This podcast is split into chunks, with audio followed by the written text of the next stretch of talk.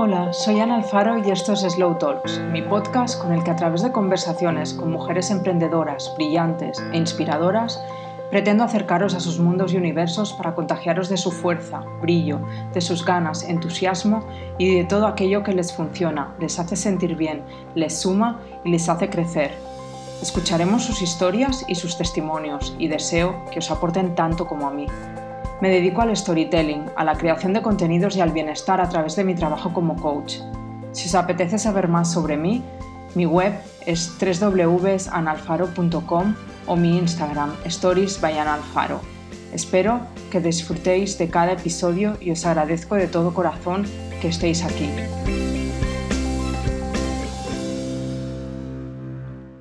Hola a todas, bienvenidas a un nuevo episodio de Slow Talks, hoy el número 27. Qué increíble me parece llevar ya 27 capítulos. Muchísimas gracias a todas por escuchar y estar mes a mes apoyando y valorando todo este trabajo y contenido. Por favor, también deciros eh, gracias em, a las que dejáis feedback, porque sé que esto lleva tiempo y os agradezco mucho los reviews y feedbacks que dejáis en Spotify porque eso ayuda muchísimo a darle visibilidad al podcast, al contenido, a mis invitadas y os invito a las que no lo hacéis a hacerlo porque eso ayuda al crecimiento, a la expansión de todo este mundo y es muy interesante y, y muy bueno para todas que lo recomendéis para quien creáis que puede interesarles. Y no puede hacerme más ilusión cuando me decís que acabáis de descubrirlo y habéis escuchado casi todos los episodios. Es increíble, la verdad es que gracias, gracias de todo corazón. Y bueno, hoy estamos grabando un día de junio hermoso, estoy grabando desde Mallorca y esto también es algo que me hace muchísima ilusión. Este lugar es muy especial para mí, diría que, que es mi lugar en el mundo quienes me seguís desde hace un tiempo sabéis que tras la cuarentena me mudé por un tiempo a Mallorca.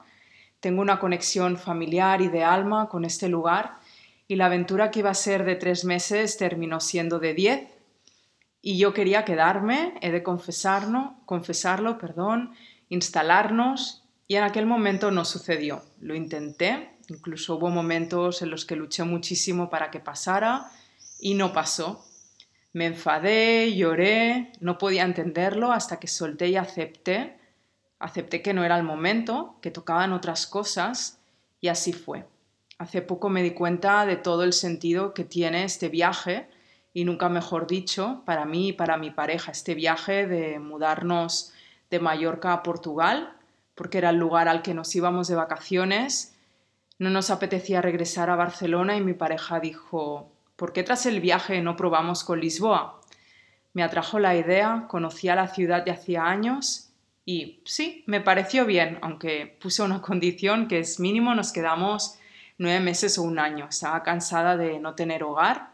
Habíamos vivido en Mallorca por diez meses, estando en casas temporales, quizá fueron cinco, que se dice pronto, pero cada mudanza era un esfuerzo y necesitaba aterrizar y tener nuestra propia casa. Así que eso hicimos.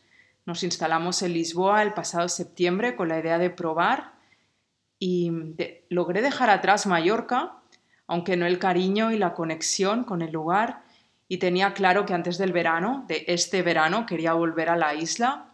Así que aquí estamos por una semana de vacaciones y yo con mi mente pensando en mucho más que esta semana de vacaciones aunque esto es cosa de capítulos posteriores.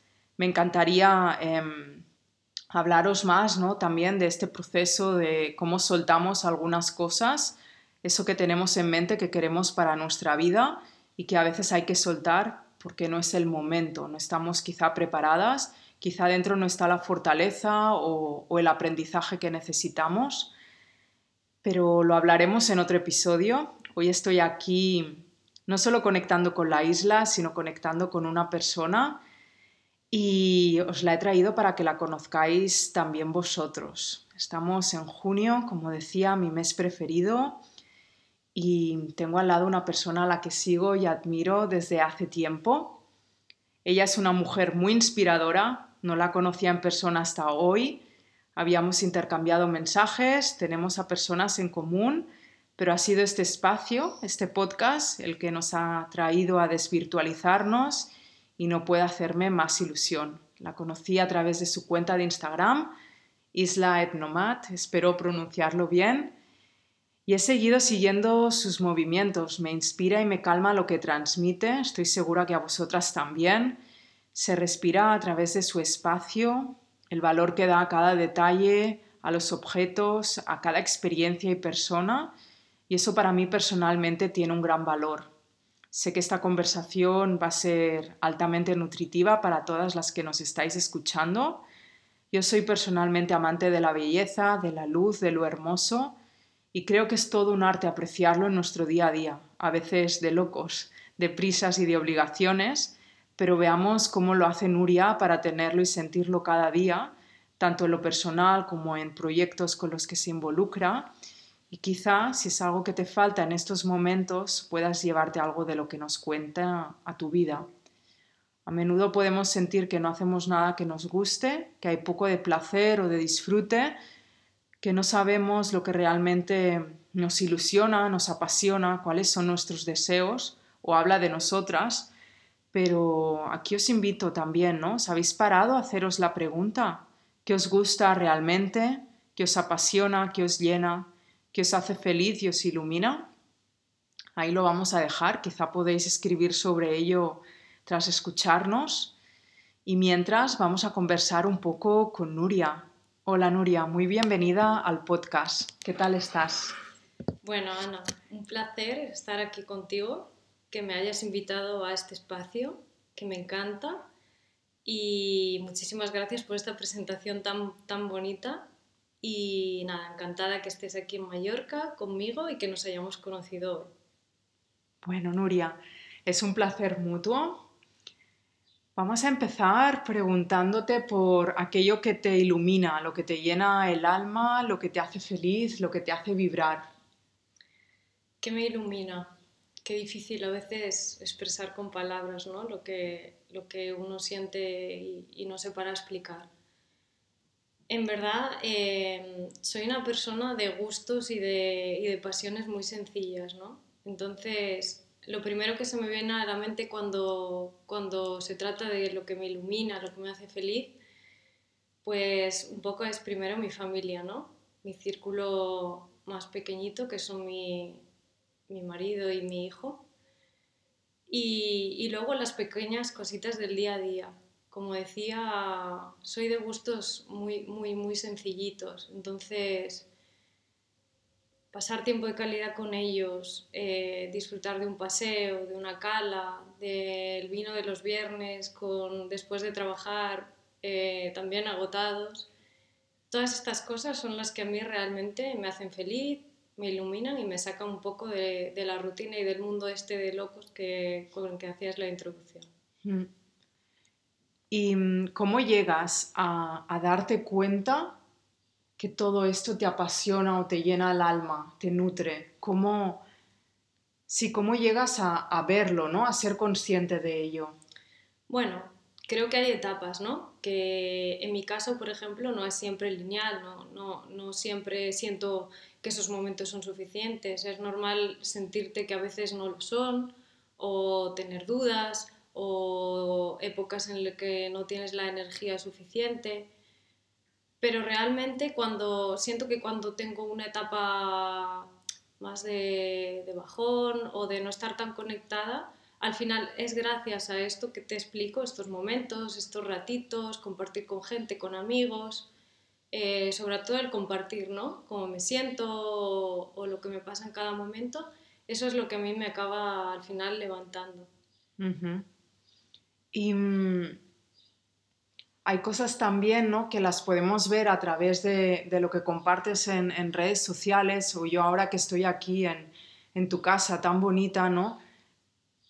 Esta, esta parte de la belleza, ¿no? Que creo que también es algo muy importante para ti y hablamos de la belleza no como muchas veces se cree, ¿no? Que de, la superficialidad, sino las cosas con alma, ¿no? Con un contenido detrás. Eh, tanto cerámicas que quizá puedas haber hecho tú, como cerámicas que puedas haber comprado porque sabes que aquella persona se dedica con alma, ¿no? Y con corazón hasta el mueble o la tela que estamos viendo ahora aquí delante nuestro, ¿no? Total, creo, creo realmente que se trata de belleza, sí, pero vista con una sensibilidad, ¿no? Al final creo que se trata de eso, de la sensibilidad que, con la que cada uno la, la, la tome, la vea. No es, no es una belleza, una definición exacta, sino es lo que, como, como uno la, la, la recibe. ¿no? Y es lo que tú dices, has nombrado elementos que a mí, que, en los que totalmente, ¿no?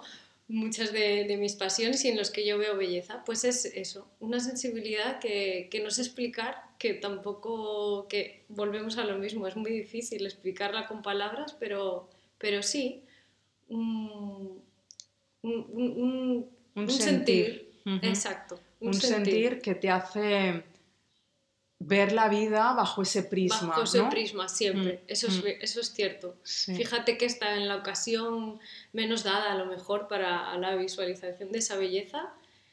Hay épocas que no, pero hay otras que hasta de las cosas que nunca dirías se puede sacar belleza si, mm. si lo ves de esa manera. ¿No? Estoy, estoy muy de acuerdo también y, y soy muy de apreciar también esa delicadeza de las cosas sencillas o del, sí, del disfrutar los planes sencillos, como tú mencionabas, ¿no? Total. Y háblanos un poquito de ti, de quién es Nuria, de dónde vienes, de tu familia, de dónde vivís hoy, pero también de todos esos viajes que hablábamos antes fuera de, de micro, de tus estudios, de esa conexión con la música o el arte, ¿no? Que, que son cosas que hemos hablado fuera de, para que las chicas, las mujeres que nos están escuchando puedan ubicarte. Aunque creo que cuando vayan a ver tu mundo a través de Instagram se podrán hacer un poco más a la idea, pero que salga de ti, ¿no? Sí, eh, se, puede, se puede sacar una idea, pero es verdad que luego cuando conoces, ¿no? Das forma un poco a la, a, la, persona. visión, Al final, bueno, soy la, un poco en el contexto de la presentación, soy la persona detrás del perfil de Islet Nomad.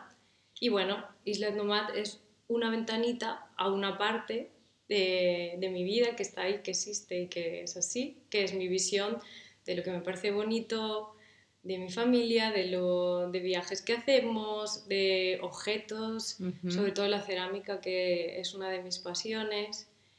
Y, y, esa soy yo, ¿no? Aunque hay otra parte, otra, otra, otra vida más real que, que ya sabemos todos que, la, que las redes al final, bueno, es un pequeño escaparate, ¿no? Pero sí bastante fiel a las cosas en las que yo veo belleza. Em, empezó, es un perfil que, que, empezó totalmente sin pretensión y ni siquiera sé si ahora, si ahora la tiene o, o no, ¿no? iré viendo por dónde me va llevando. Pero nace de esa, esa sensibilidad que yo siempre he tenido y que no sé explicar muy bien de dónde me viene porque no tengo ninguna persona referente o nada de mi infancia que me, que me hiciera ir por ese camino, aunque algunos tintes sí que hay. Em, pero nace desde pequeña. Eh, y desde pequeña lo que hacía referencia ¿no? a la música. Empezó por ahí un poquito el camino. Quizá en esa etapa estaba como mucho más definido hacia la música, ahora no lo definiría tanto, pero empezó por ahí. Empecé desde muy chiquitita, con 8 o 9 años más o menos. Eh, y nada, había una tienda muy chiquitita de Galicia, yo soy de, de un pueblo de la costa de Galicia, y mm, había una tienda de música, es, es, bastante gracioso porque era una tienda, pero el señor que estaba vendiendo de repente se iba a la trastienda y te hacía una clase de piano. Wow. entonces yo pedí a mi madre que, que, me, que quería ir a esas clases y entonces así empezó mi contacto con la música. Fue muy corto aquí porque la verdad es que el concepto era un poco extraño, y, pero saqué dos conclusiones. Uno, que el piano no es lo mío, es maravilloso como instrumento, pero no es lo mío definitivamente. Está bien cuando, oye, lo vemos y lo aceptamos. También que madura verlo y aceptarlo de tan pequeña, ¿no? Lo tenía muy claro, lo tenía muy claro. Y, y, dos, que la música me encantaba. y que quería seguir. Entonces ahí empezó una segunda etapa en la que mis padres me llevaron a la escuela municipal, una etapa súper bonita que recuerdo con muchísimo cariño porque mm, era un ambiente muy sano, todos niños, al final es un poco juego, ¿no? Era un poco juego, música, con disciplina, pero muy bien llevada. Y esa etapa la recuerdo con muchísimo cariño. Y ahí es cuando empecé realmente mi contacto, pues, de mi, perdón, mi estudio del solfeo, de ya más mm, armonización, un poco más formal. Y al año siguiente eh, teníamos que elegir instrumento musical y entonces lo hacían muy bien porque los mayores estaban en sus clases, ¿no? porque ya habían elegido su instrumento, ya llevaban un, año, y a los más pequeños nos llevaban por las diferentes clases de cada día para que tuviésemos el contacto físico con el instrumento, un poco para que... que feeling, ¿no? Claro. Y entonces yo tuve flechazo, pero flechazo absoluto con la trompa que es un instrumento que hay gente que no lo conoce y cuando dices el nombre suena como que es muy guau, pero eso es muy potente, es muy fuerte. Y no, no es tanto. Físicamente no es tan, quizá para nueve años eh, sí, pero no es un instrumento tan grande. Pero es un instrumento que me pareció súper bonito y ahora puedo hacer un análisis más profundo. Es un instrumento con mucha fuerza, pero como mucha delicadeza. Entonces, no sé, me enamoré al instante de ese instrumento. Además, tiene unas condiciones específicas que los, el transpositor, que son las teclas con las que marcas las notas, por decirlo así, un poco, son, eh, están con la mano izquierda, yo soy zurda. Entonces era perfecto, o sea, era, era perfecto porque además eh, no tengo muchísima destreza con la mano derecha, soy totalmente zurda, entonces fue como perfecto, fue como, guau, encaja a la perfección. Y me acuerdo yo, delgadita, delgadita, cogí mi trompa con nueve años, mucho más grande que yo, puse así y dice, el profesor me dijo, eh, no te frustres porque es un instrumento difícil, la embocadura es difícil y hay que buscar la que te vaya a ti bien y sacar sonido es difícil, requiere una fuerza, una fuerza de pulmón, de diafragma y no te frustres. Bueno, me, acuerdo mi madre mirándome y mi padre. Solté todo el aire y toda la fuerza que tenía y salió un sonido y todos se quedaron como... Y digo, ya está, mamá, papá, yo quiero, yo quiero este instrumento, no quiero probar más.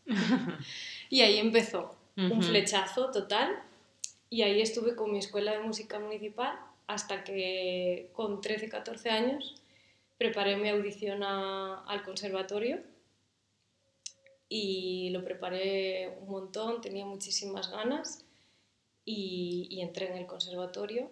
No, no recuerdo bien, pero creo que tenía entre 14 y 15 años. Y ahí empezó la siguiente etapa, ¿no? Un paso más de seriedad.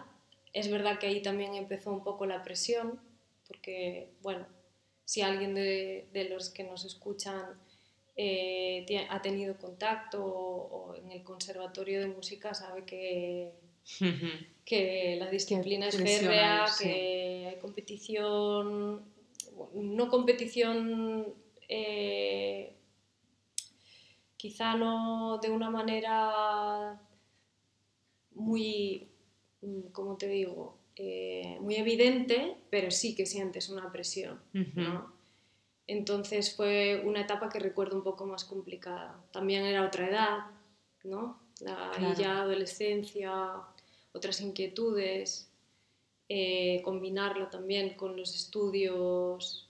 Yo que soy bastante exigente conmigo misma, y tuve ahí una etapa un poco, no desvinculación de la música porque es enamoramiento total, pero sí que me agobié bastante en esa etapa.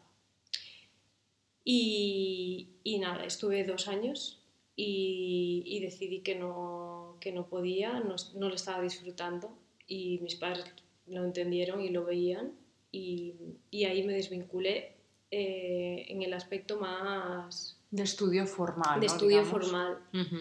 Aún así, eh, estudié magisterio de música y, y también tengo una etapa muy bonita. Fue como un poco, no reconciliación propiamente dicha, pero un poco podríamos decir que sí, ¿no? Eh, verlo desde otra visión, más desde la enseñanza, las asignaturas de música me encantaban, eran súper interesantes y, y, las personas con las que me encontré también. Personas con mucha sensibilidad, ¿no? Diría yo, en todo el proceso ¿eh? de, lo de, la, de lo de la música, desde pequeñita hasta, hasta lo de la, la diplomatura, siempre me fui encontrando que si tuviese que poner un nexo en común, pondría eso. Y, y, esa es mi, mi, historia con la música. Y a partir de ahí, em, bueno, mi, mi, mi, vida cambia un poco, se va por otros, por otros lares. Y, y, ahora mismo sigo, ¿no? De alguna manera, sigo vinculada, eh, no practicando, aunque ahora lo, lo, me he traído mi instrumento de casa de mis padres y mm. estoy ahí en proceso de volver. Pero siempre digo, siempre, siempre tengo eso ahí. Si no es la música, es otro, es otro área, pero lo tengo, la sensibilidad. La parte más artística, ¿no? Digamos. Sí, me encanta Em, quizá ahora eh, esté en contacto con esa parte de otra manera, pero ahí está siempre. Y mm, has dicho que naciste, creciste en Galicia. ¿Cómo terminas aquí en la isla, ¿no? en Mallorca? ¿Qué movimientos, qué cosas acaban colocándote aquí, en este lugar? Pues mira, eh, realmente ni, sé yo muy bien explicar cómo he llegado, pero el caso es que al final la vida te lleva por unos lados, por otros, cuando piensas que, ya está, que no, hay, que no va a haber más gran cambio así, pues la vida te lleva. Nosotros, por un, también por un, por un impulso así que sentimos, más mi, mi pareja Miguel, cuando vivíamos en Barcelona, eh, Mm, tuvo el impulso de, de, Menorca, ¿no? Vamos a conocer Menorca. Yo mm, me parece un sitio que deberíamos explorar. deberíamos, no habíamos estado jamás en Baleares. Y entonces nos fuimos y dijimos, vamos a irnos en invierno, porque si vamos en verano nos vamos a enamorar, mm, no vamos a ver la, ¿no? Vamos Sí, la parte más difícil del vivir en una isla, por así decirlo. O un poco más diferente a la idea que tenemos todos, ¿no? Sí. Y nos fuimos en febrero, me acuerdo. en em, plan vacaciones. En plan, pero escapada. Vale. En plan tres días. Vale. Y fuimos como a ver qué, no, qué, sensación, ¿no? Que, a ver. Sobre todo yo, porque no estaba nada, no estaba muy segura. Y él llegó, eh, él es isleño y su conexión con las islas, sea cual sea, es total, ¿no? Él sabe perfectamente lo que es vivir en una isla y, y, lo adora y le encanta. Yo ahora también, pero bueno, en ese momento quizá no lo tenía tan claro, no lo veía tan claro como él. Entonces él lo vio clarísimo. Yo no lo vi nada claro, si tengo que ser sincera. Nada claro, estaba como un poco hasta agobiada. Digo, no sé, no sé tengo como que reposar, tal. Me acuerdo, nos reímos de ese momento porque fue gracioso.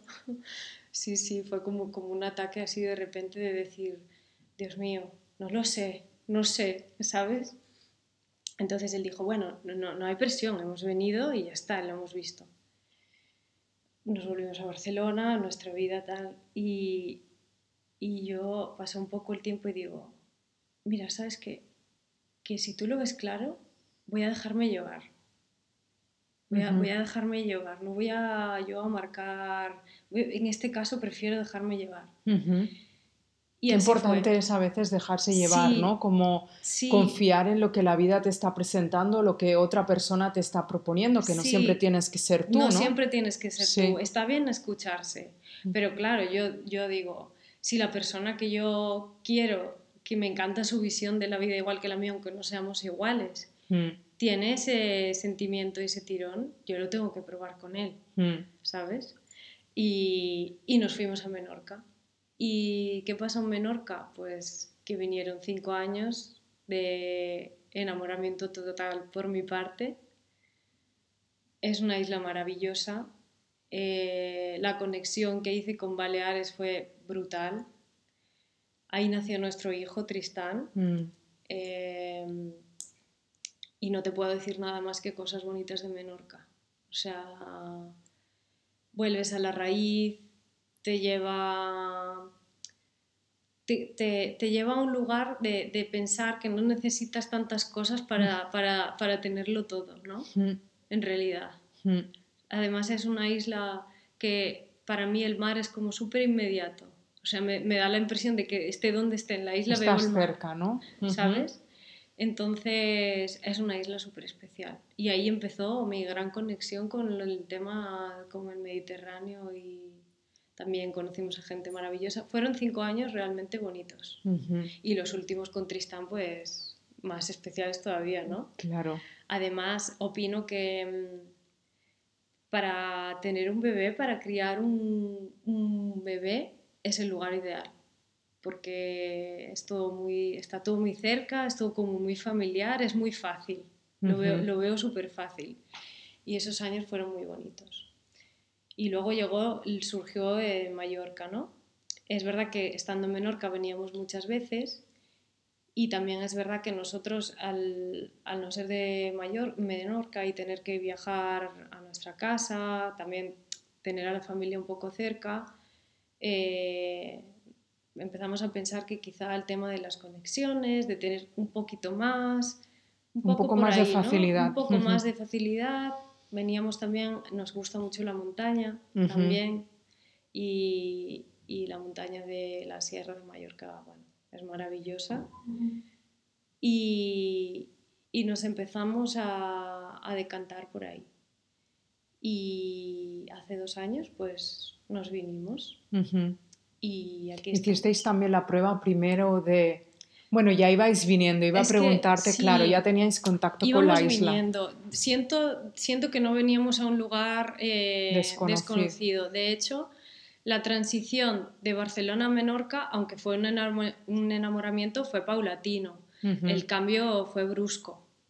Mm, Tuvimos que bueno, ir adaptándonos a un estilo de vida más concreto, muy concreto. ¿no? Ujú. Sobre todo los inviernos de Menorca, que bueno, son más introspectivos, hay que acostumbrarse también a, a eso y lo sentimos. Sin embargo, el cambio de Menorca a Mallorca ha sido una transición facilísima. Ujú. A veces ni siento que, que haya tenido un, Un antes y un después, un antes ¿no? y un después. Ujú. Exacto. Entonces, en ese sentido, sí que es verdad que ya estábamos más hechos a la isla. Ujú. Sentíamos como que ya la conocíamos mucho, habíamos venido mucho y la habíamos pateado.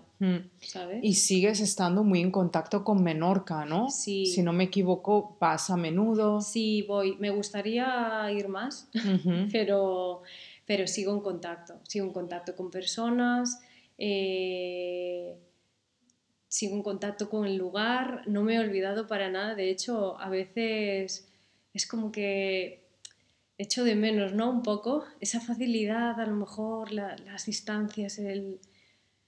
Pero bueno, Es, es curioso como cuando estamos en un lugar estamos a veces con la mirada puesta en el siguiente sí, y cuando estamos en el siguiente nos acordamos de lo que nos daba el anterior, ¿no? Sí, sí. En Mm. ese sentido, en general me siento bien porque cuando vivía allí lo valoraba muchísimo y estaba súper agradecida. Pero es verdad, y nos pasa a todos, creo, y nos pasa en todos los Sí. aspectos, que quizá cuando estás en el presente, bueno, estás un poco a veces con la mente En "Ah, otro lo que lugar, vendrá, ¿no? tal". Sí. Mm. Y eso es un ejercicio importante, ¿no? Mm, El, mm. el ahora, tan, tan importante y Mm. tan difícil, pero, pero es necesario. Mm. ¿Y qué te da presencia a ti, por ejemplo? ¿Qué te da estar? A mí me viene a la mente algo, ¿no? Pero voy a dejar que lo digas y si no, después introduciré algo sobre lo que te quiero preguntar también. Vale, ¿te refieres al estar en... Sí, en est- estar en el aquí y en el ahora, ¿no? Y no estar yendo a lo que vendrá mañana o cuando estaba en tal lugar, ¿no? Vale, eh, a ver, en esto tengo que mencionar que cuando tienes niños, yo por ejemplo tengo a Tristán, eh, una de las cosas divertidas de, de ser padres, que tiene su parte, supongo que no sé si lo hablaremos más adelante, pero bueno, eh, tiene sus partes duras, pero una de las partes más divertidas es la parte de, de niñez, esa de disfrutar de, De las cosas inmediatas, Mm. ¿no?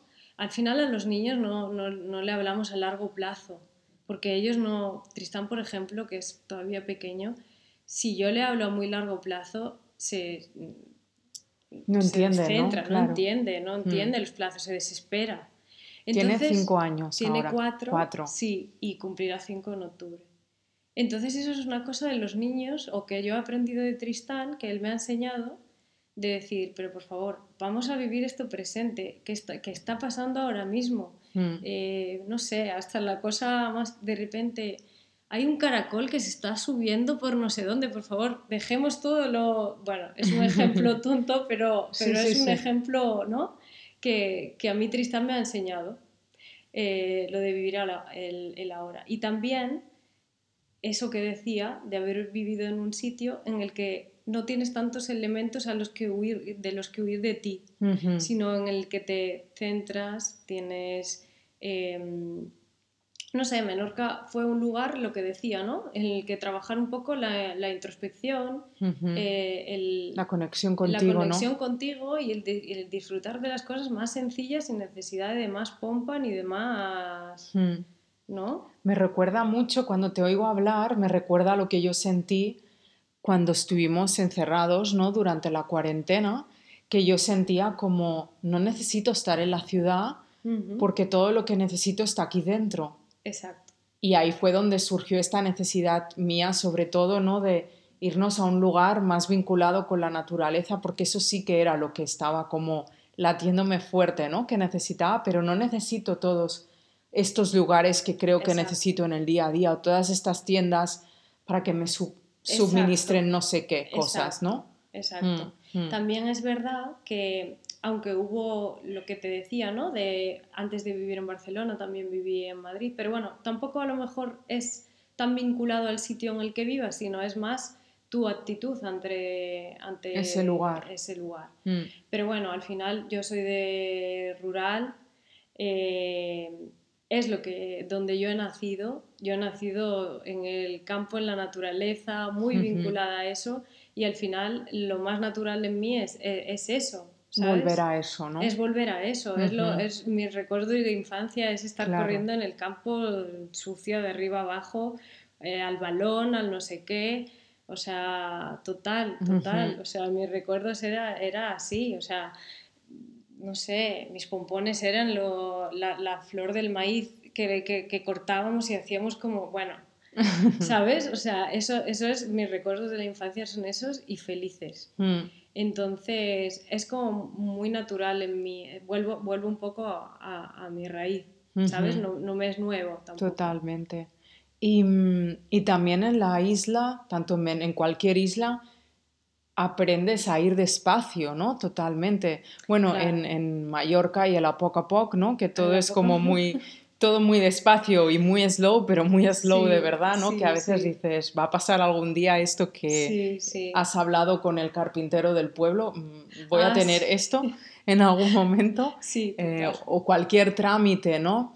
También en Portugal he de decir que supera al ritmo mallorquín, entonces, bueno, creo que hay lugares en el mundo donde el despacio, sí, pero hace años, ¿no? Que todo el mundo hablaba del slow life y como muy de moda, bueno, sí. esto hay lugares en los que Esto es no lo de hay toda la vida. slow life, es la vida. Es la O vida. sea, tú date cuenta, Ana, que yo vivo con un menorquín y un canario. O sea, yo estoy en el slow life real, ¿sabes? Claro. O sea, total, total. O sea, es verdad que, que Tristán, bueno, el slow quizá más tiene su parte, pero es un niño súper movido y, Ujú. y no, y no para, ¿no? Mm, Pero tanto Miguel como yo, mi pareja, eh, somos muy, muy, muy tranquilos, ujú. súper tranquilos. Y la chispita esta nos la, nos la da Tristán. Pero en cuanto a estilo de vida, totalmente. Mm. No, hay, no hay nada que forzar, lo llevamos dentro.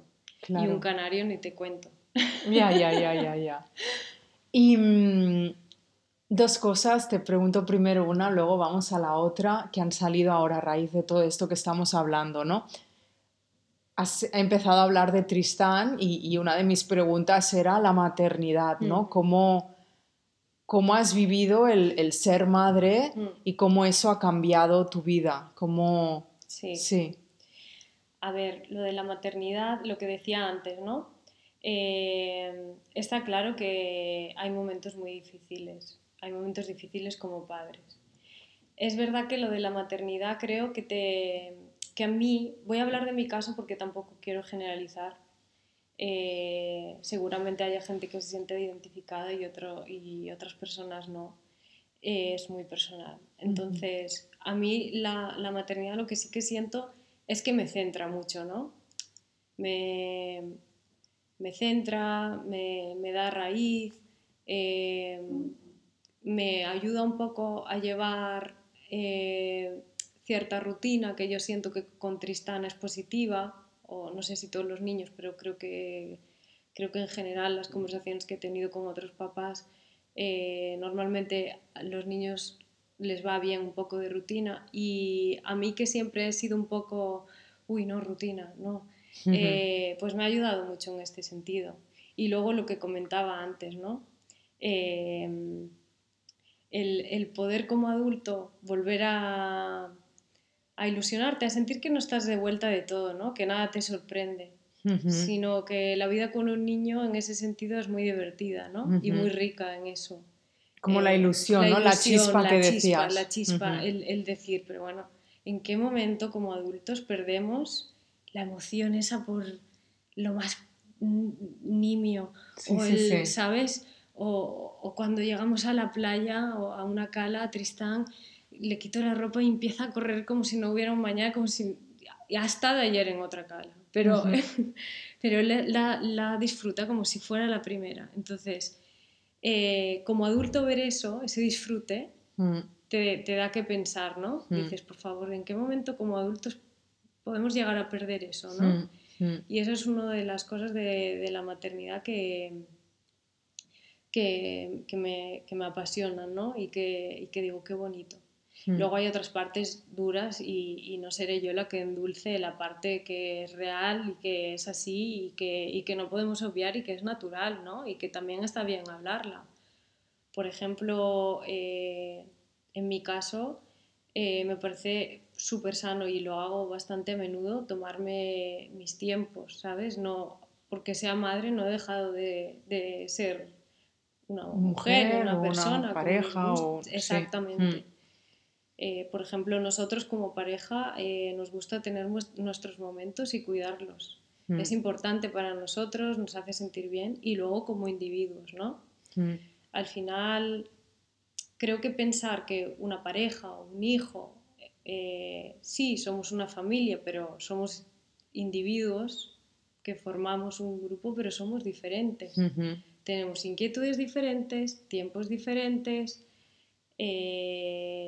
formas de evadirnos diferentes y me parece súper importante respetar eso. Mm. Me parece clave además. Yo lo necesito.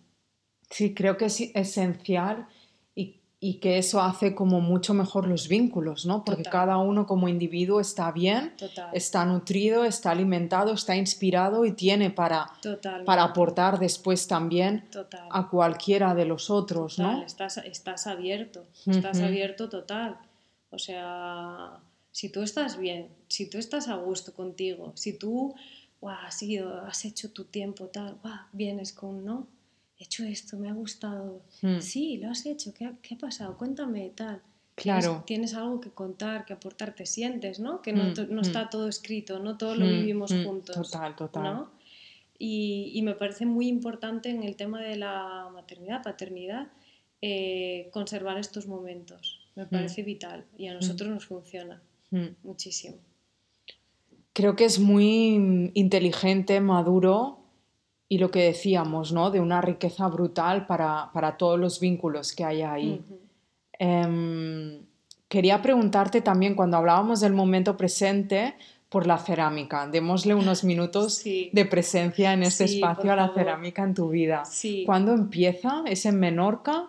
Sí, es en Menorca el contacto, por decirlo así, o, además, o más centrado en una cerámica más de tipo de, diseño o del tipo artístico. Pero tengo que decir que mi padre eh, trabajó 25 años, creo que, espero decirlo bien, en una empresa de, en la industria de la cerámica.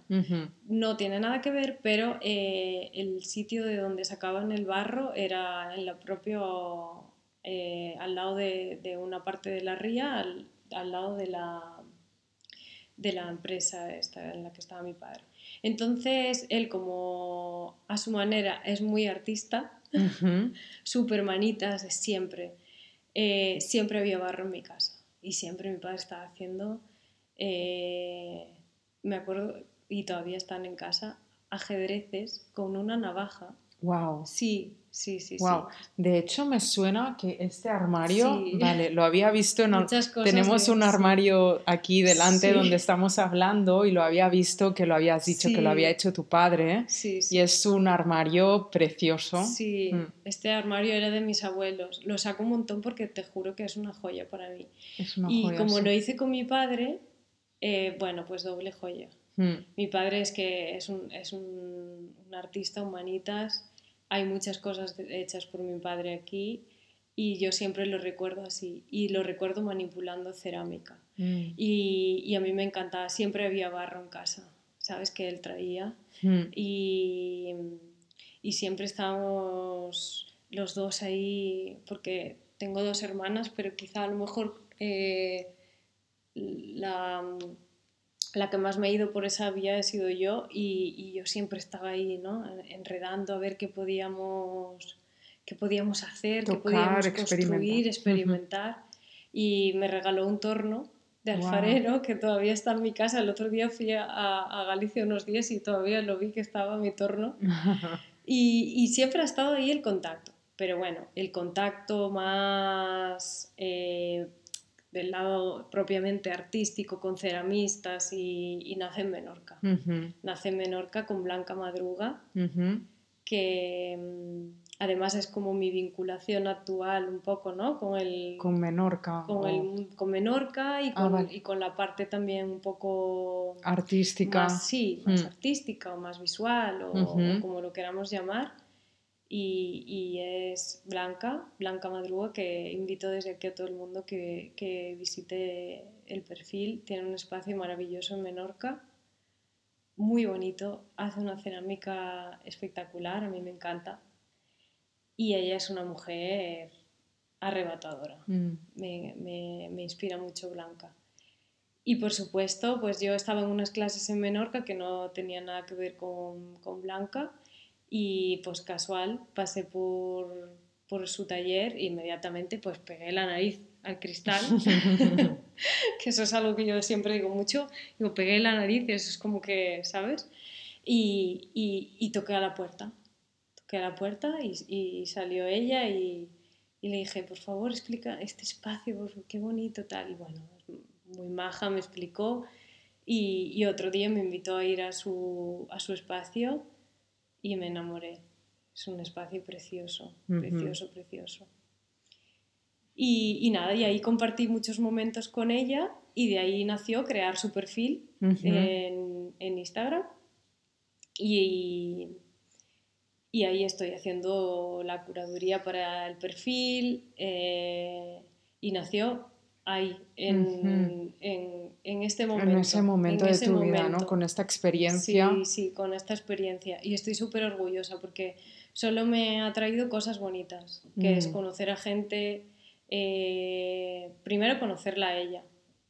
Eh, y segundo, pues cosas bonitas. Es que no, no, no, puedo decir nada más. Y por otro lado también eh, está How They Work, ¿no? Que es la, el otro perfil que hago la curaduría. Mm, dejaremos, en las notas dejaremos el, el perfil de, de, ambos para que, lo, para que lo podáis ver. Sí, por favor. Eh, How They Work es un proyecto precioso de los chicos de Accidente con Flores. Mm. Además es un proyecto muy generoso, sin ánimo de lucro. Y es una, un poco una guía de artesanos de de Mallorca y, están introduciendo más islas, em, con fotógrafos también de la isla unas fotografías preciosas de sus espacios, sus formas de crear. Eh, es muy bonito, es muy bonito el proyecto. Y, y, me, hace mucha ilusión ¿no? hacer la curaduría para estos dos, para estos dos espacios que están un poco ligados. De hecho, hace poco viajaron a Menorca y estuvieron con Blanca. Hay una entrada en su, su página de Blanca y, y, estoy feliz. Solo, solo me ha traído cosas positivas, la verdad. Este, estos dos proyectos en los que estás involucrada y este tipo de, Total. Sí, de, de, de tareas, ¿no? Sí, sí, sí. Sí, no tiene por qué ser quizá yo tengo mi tarea principal, mi mm. trabajo principal, pero luego esto son complementos eh, sin necesidad tampoco de definirlo de ninguna manera concreta, o al menos ahora mismo no, no me puedo definir de ninguna manera concreta. Solo... Creo que, que es precioso cuando una se permite explorar otras áreas, ¿no? Sí. Cuando sientes esta necesidad de, ok, tengo mi trabajo, tengo mi estabilidad, pero siento este impulso interno a probar otras cosas. No sé dónde me va a llevar, no sé si esto va a requerir de mí un cambio profesional y cuándo, pero tengo que escucharlo, ¿no? Darte ese permiso. Exactamente, sí. Y hay etapas, ¿no? Hay veces que a veces digo, ojo, eh, lo quiero explorar más y, y, a lo mejor me frustro. Hay otras etapas que digo, no, voy a disfrutar de que sea de momento un hobby que no tenga mucha que no sea muy serio que no tenga mucha responsabilidad y voy a coquetear un poco y ver a ver por dónde vamos no y ahora mismo estoy ahí muy bien. estoy ahí.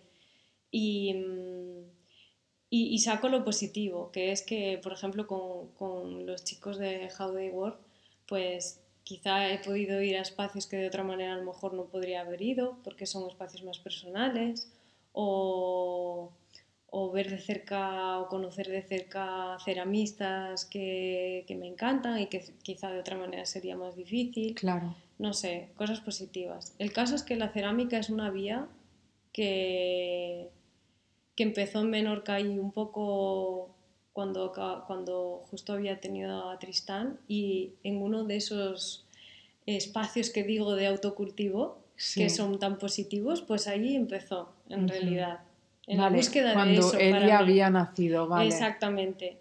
Mm, acababa de nacer, era muy pequeñito, tenía meses. Y en la búsqueda de ese propio espacio mío, eh, pues me apunté a unas, a unas clases de cerámica y, en realidad la raíz es esa.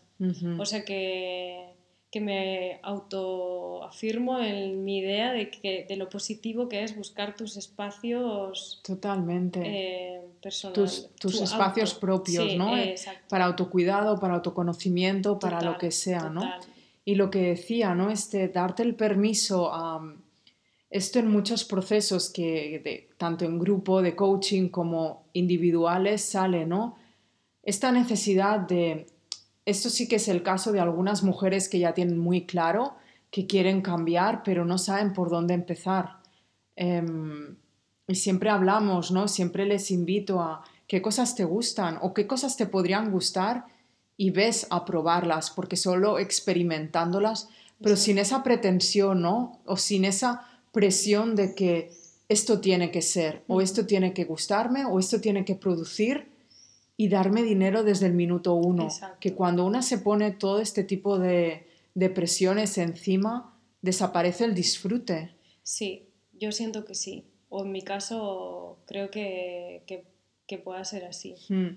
Sobre, sobre, todo el inicio, ¿no? Hmm. Sí que también siento que hay un momento en que la persona tiene que decidir, sí, sobre todo si hay una pulsión muy fuerte y hay una incomodidad muy grande donde sea que esté la persona, pero pueden convivir perfectamente. Perfectamente. Hmm, sí, sí, hmm. pueden convivir, incluso pueden ser positivas la una con la otra. Totalmente. ¿no? Hasta ver por lo menos a dónde te lleva hmm, y si es viable, porque a veces también, bueno, eh, tener una idea romántica está bien, pero también hay que ver la, ¿no? la realidad y cómo funciona en el día a día, en la vida real, ¿no? Sí, ver también cómo encaja en tu vida, ¿no? Quizá mm, una quiere trabajar X horas y lo que implica al menos cuando empiezas a crear un negocio, no es las ocho horas o las seis o las X, ¿no? De un trabajo que ya está como establecido y formal.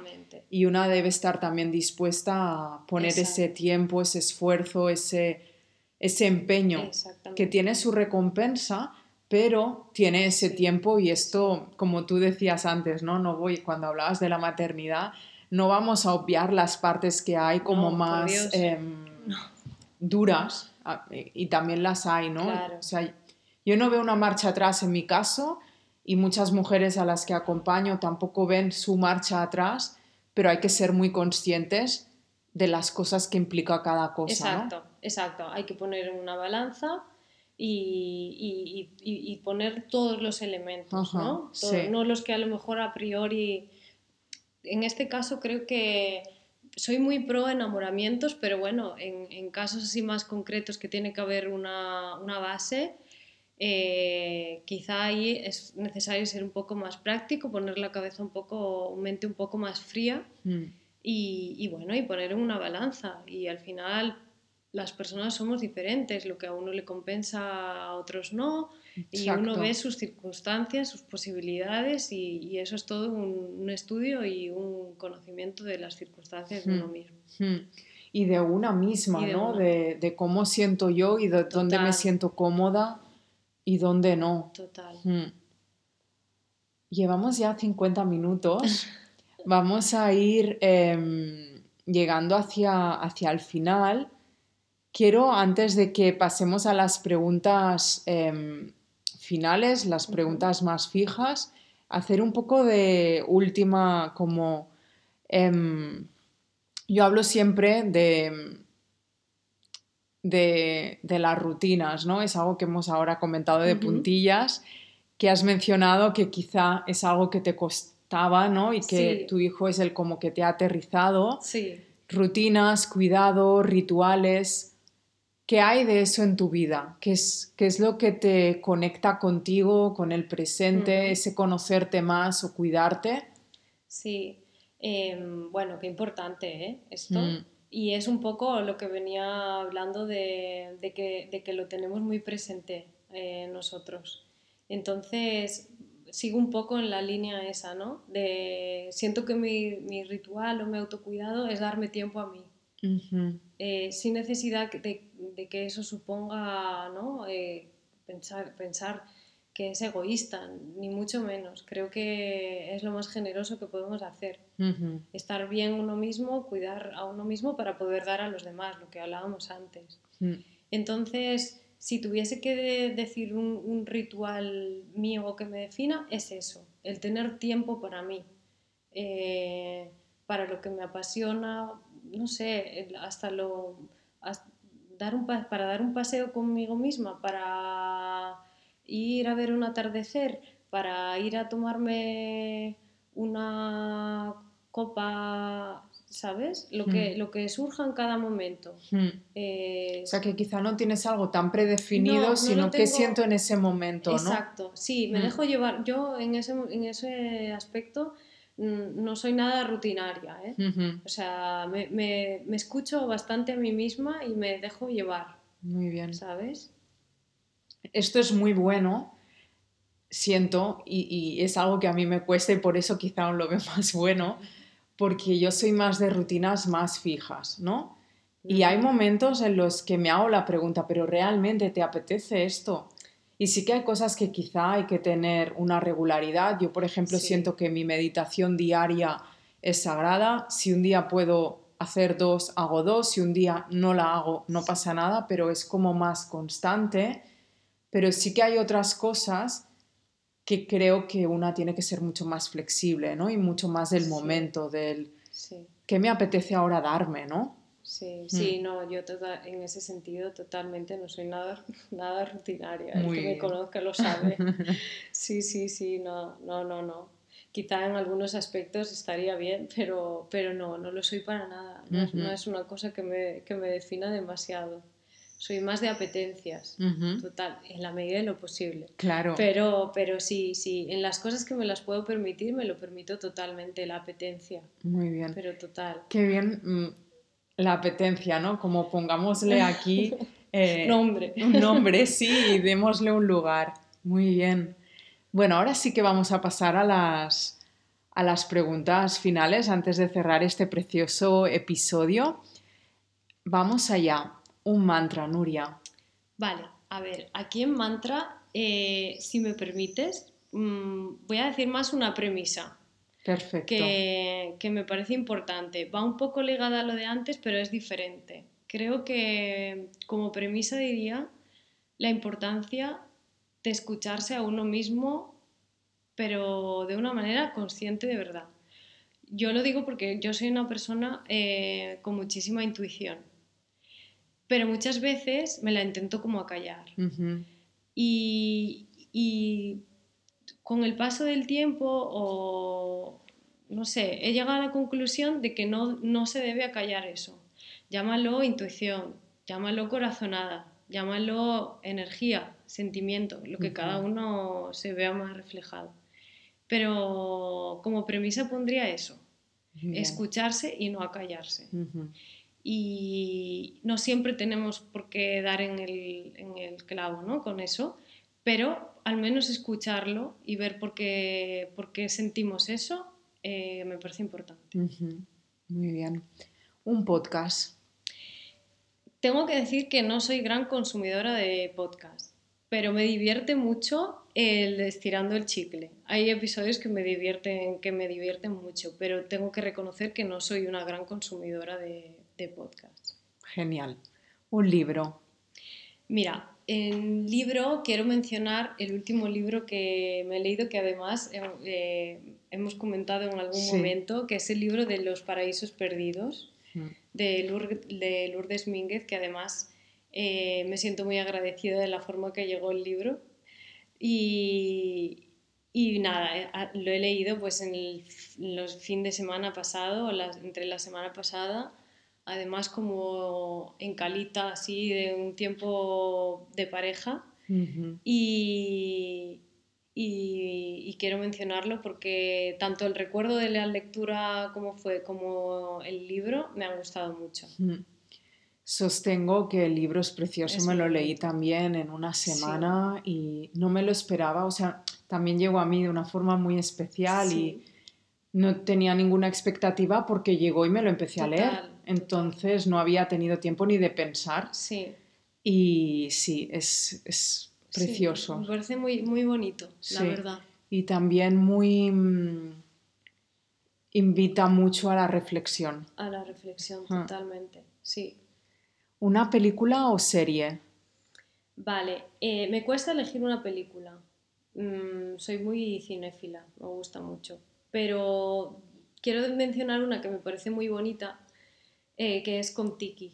¿La, la has visto? Me parece sí. muy bonita, muy, no sé, quiero, quiero decir esa porque me parece que además Perfecto. es una película que puede un poco gustar a todo el mundo, ¿no? Es, Ujú. un- es- es muy bonita. Muy bien. ¿Un objetivo para este año? Eh, vale, no, siguiendo un poco con mi, con mi línea de no, de no rutinas, no, no marcarme mucho, eh, diría que no tengo muchas metas marcadas. Eh, una meta, disfrutar de lo que vaya surgiendo, eh, más real y más a corto plazo, estar con mi, pasar tiempo de calidad con mi hijo ahora que en verano vamos a tener más tiempo, sin cole y sin demás obligaciones. Y, y ya está, y conocer, eh, seguir conociendo gente en la isla, que me apetece mucho ir abriendo círculo porque es verdad que, bueno, no llevamos mucho tiempo y, y me apetece conocer a, a gente y crear un círculo más grande, pero esos serían mis metas. No te puedo bien. decir ninguna más porque no, no, no soy de, de marcarme muchas metas. ¿Y algo más que te apetezca compartir antes de cerrar la conversación? Bueno, eh, espero que le guste al menos a alguien que escuche este, este ratito, que Seguro. le, que le sirva de algo mi visión, que es una visión creo que muy sencilla, pero es muy sincera.